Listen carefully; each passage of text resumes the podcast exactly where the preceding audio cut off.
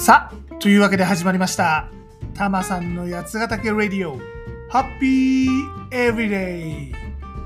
この番組は八ヶ岳南麓でハッピーに暮らしているたまさんが、八ヶ岳暮らしの魅力、地方移住やワーケーションについて、そして日頃考えているよもやまな話をダラダラとする、そんな番組でございます。肩の力を抜いて、のんびりとお聞きください。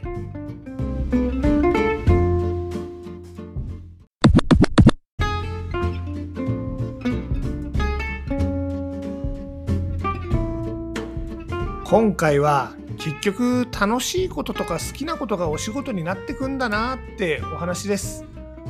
タマさんのお仕事ってのはまあ IT 業界でね長いこと働いた後今はワーケーション地方移住地域企業なんかの、ね、ご支援をする仕事をしてるわけですが、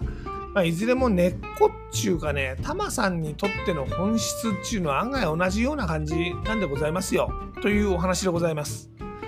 まあ今回ですねまずはこのタマさんがまだ裏若き花も恥じらう10代だった頃に話は遡るわけでございます。はい、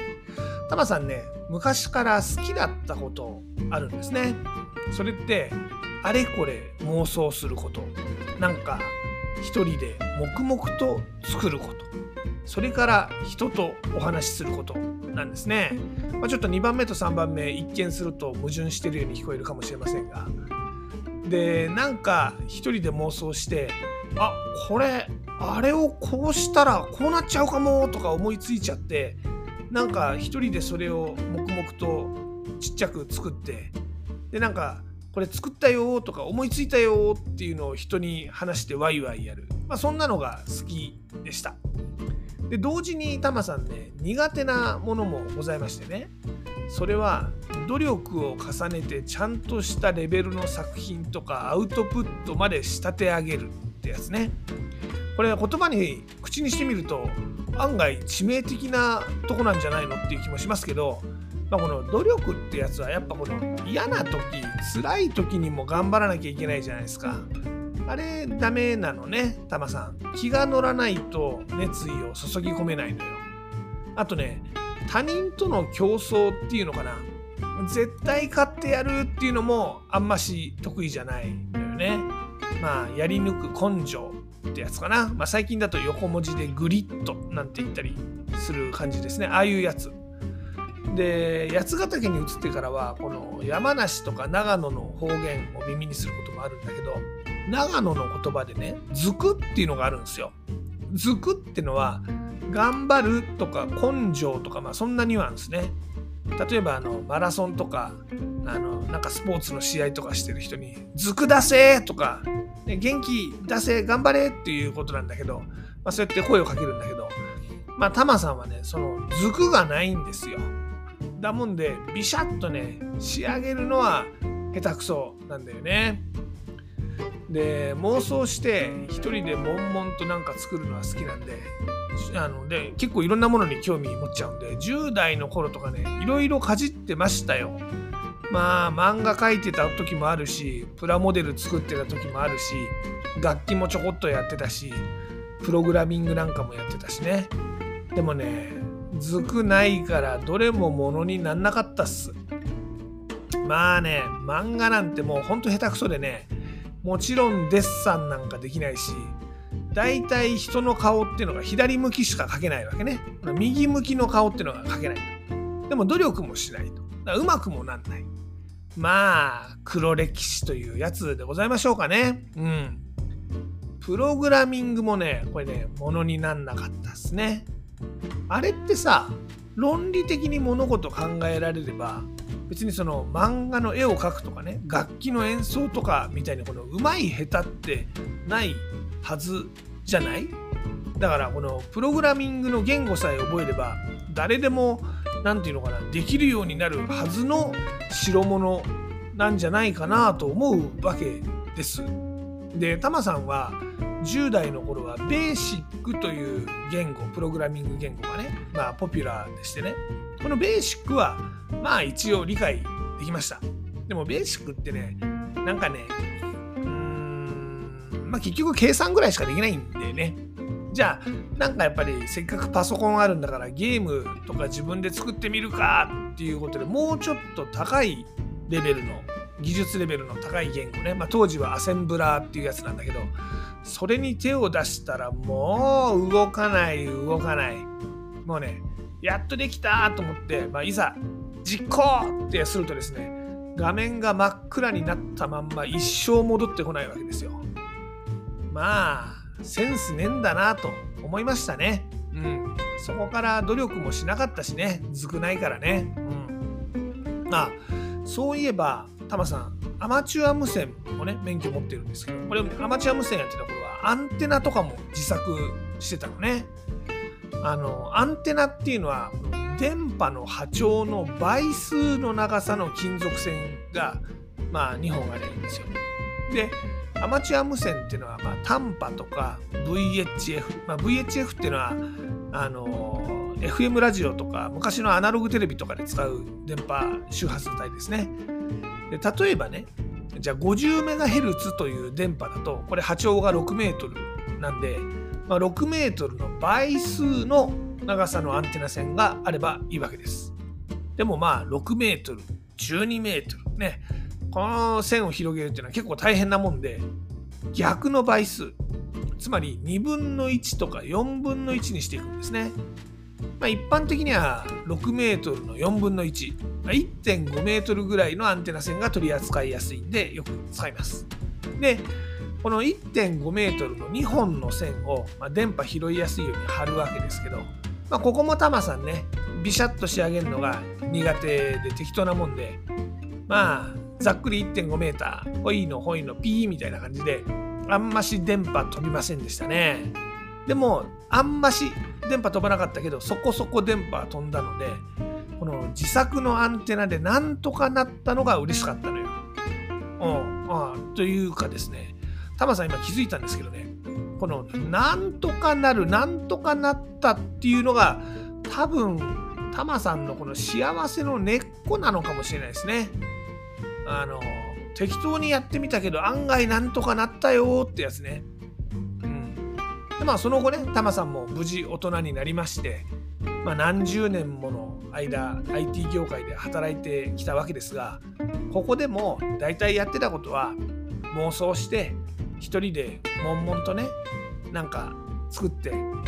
でそれを大した品質でもないのにできたものはペラペラペラペラ周りに嬉しそうに話をしてまあ、そんなことで給料をもらってたようなお仕事をしておりました。まあ、なんちゅうのかな、銀融詩人みたいなもんですね。うん、IT 業界銀融詩人。まあ、これでまあ給料もらえて幸せだったと思いますわ。なんかね、例えばこの、この商品新しく出したけど、どうやったら売れるかなみたいな時ってあるじゃないですか。もうそんな時、タマさんの妄想大暴走ですよ。うひょーこれ、あれをこうしたらすげえ面白いんじゃねえみたいな。いやいやいや、もしかしてこうしちゃったらもう最高なんじゃねえみたいな感じで、もうぐるぐる妄想出るわけですね。で、まあこれを適当にパワーポイントの資料とかに落として、まあ、それを社内会議とか、外部のセミナーとか、まあなんならお客さんへの提案とか、で、ペラッペラペラッペラ嬉しそうに話し始めちゃうのね。まあ、ぶっちゃけ中身は今思うとね全然大したもんじゃないんでございますよ。うん、どっちかっていうとストーリーっていうかプロットっていうかコンセプトっていうかね、まあ、そういう大枠みたいなお話でございます。でそんなんを嬉しそうにペラペラ喋ってるとそれでも案外ね何人かは「おおいいね」って言ってくれてでそんな話がうまく回り始めたりするともうなんとかなったすげえ楽しいハッピーっていう感じでございました。まあタマさん今のお仕事ってね例えばこのラジオ番組もその典型例だけどなんか妄想して一人で悶々と大したクオリティでもないもんこさえて嬉しそうにペラペラ人に話してるわけですよしかもこれ勝ち負けとかね根性とかそういうの全くいらないわけですねまあそう考えると今のお仕事もうタマさん転職なんじゃないかと思っておりますあのブログもみたいなもんですよね。タマさんこの八ヶ岳をブラブラ歩いてないしはね他の町にブラブラワーケーションしに行っておこれ面白いじゃんいいじゃんっていうのを見つけたら一人で悶々と記事にしてねえねえねえこんな面白いことあんだけどってブログで世に出してちょっと反応とかあると嬉しいわけですね。まあこのコーチングとかねあとやつくるでやってんのもまあその延長線ですわね。まあ、いろんな話を聞いてでぐるぐる妄想を回してあれ？いやこんなこともあんなこともできんじゃね？ってもうこの妄想大暴走して一緒にこのストーリーっていうかプロットっていうか作っておなんかこれやれんじゃねっていうふうに一緒になっていくのがもう楽しい嬉しいんですよね。あのちなみにコーチングはですねこっちからあれこれこんなことやるあんなことやるってまあ指示というかまあそういう指図、うん、示唆を出すんじゃなくて、まあ、クライアントが自分で答えを見つけられるように会話をしながら導いていくもんなんですけれどもコーチングをする時はそんなね妄想の押し付けとかはしないんですけどでも一緒にお話ししながらねおおなんか答え見つかったっていう時にはねやったね嬉しいねって思いますね。うん、だもんでタマさん結局ね昔からこの妄想して一人で悶々と大したもんでもないもん作ってでそれを人に嬉しそうにペラペラ話してで気が付くとそれで何かがなんとかなるっちゅうのが嬉しかったわけですね。で今はそれがお仕事になってるわけですから、まあ、すげえ毎日が楽しいわけでございますよ。ね。もちろんこの人によってね好きなこと嫌いなこと苦手なこと違うからまあみんながみんなこのタマさんのスタイルだけじゃなくてその人に合った楽しいスタイルね。それで仕事できたらいいんじゃないかなと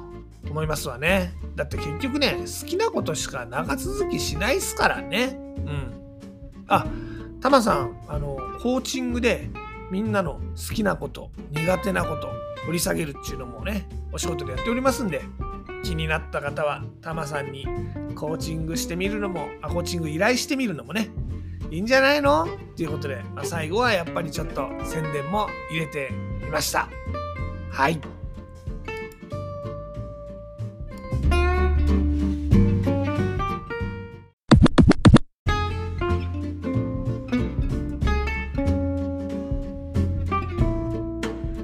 さてタマさん八ヶ岳で新しい自分に出会うプログラム「やつくる」始めました。日常を離れた八ヶ岳でワークショップやリトリート体験をすることで新しい自分を発見します。詳しくはタマさんのブログ「やつナビ」yatsunavi.jp の記事を見てみてください。メール会員の登録も絶賛募集中ですよ。やつナビでは八ヶ岳で楽しめるアクティビティや移住に役立つ情報もお届けしています。また八ヶ岳暮らしについては SNS でも案内しています。Twitter では全部カタカナで「ハッシュタグたまさんラジオ」を検索してみてください。ちなみにユーザー名はたまさんラジオ。これは全部英語ですね。たまさんレディオ。になってます。インスタグラムではハッシュタグブラタマリ的なを検索してみてください。ちなみにユーザー名はヒロドットたまりです。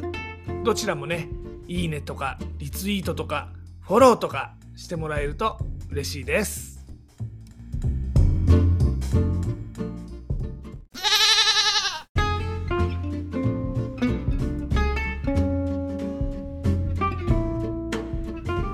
で今回のエンディングテーマですが今回は水曜日のカンパネラのエジソンをお届けします。これねこの間タマさん富士見町のフェスで聞いてきました。ね。なのでちょっと最近お気に入りでございます。水曜日のカンパネラ。はい。あの歌う暇があったら発明して踊る暇があったら発明してってやつですね。まあそんな銀融詩人に俺はなるというのが、まあ、タマさんの目指す人生なんじゃないでしょうか。で、例によって僕はジャスラックに参加してるわけではないので、この番組の中でこの曲をお届けすることはできません。なのでご自身で番組の後で配信サービスとかでこの曲を聴いてみてください。